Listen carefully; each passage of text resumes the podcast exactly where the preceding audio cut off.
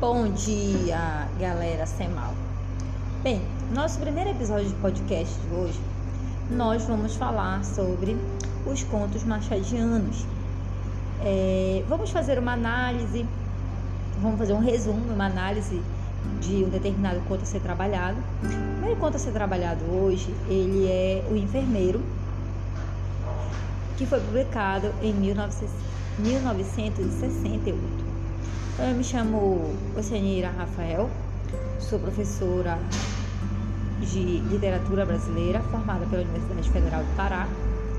E ah, atualmente leciono na escola, no Centro de Estudos Professor Manuel Leite,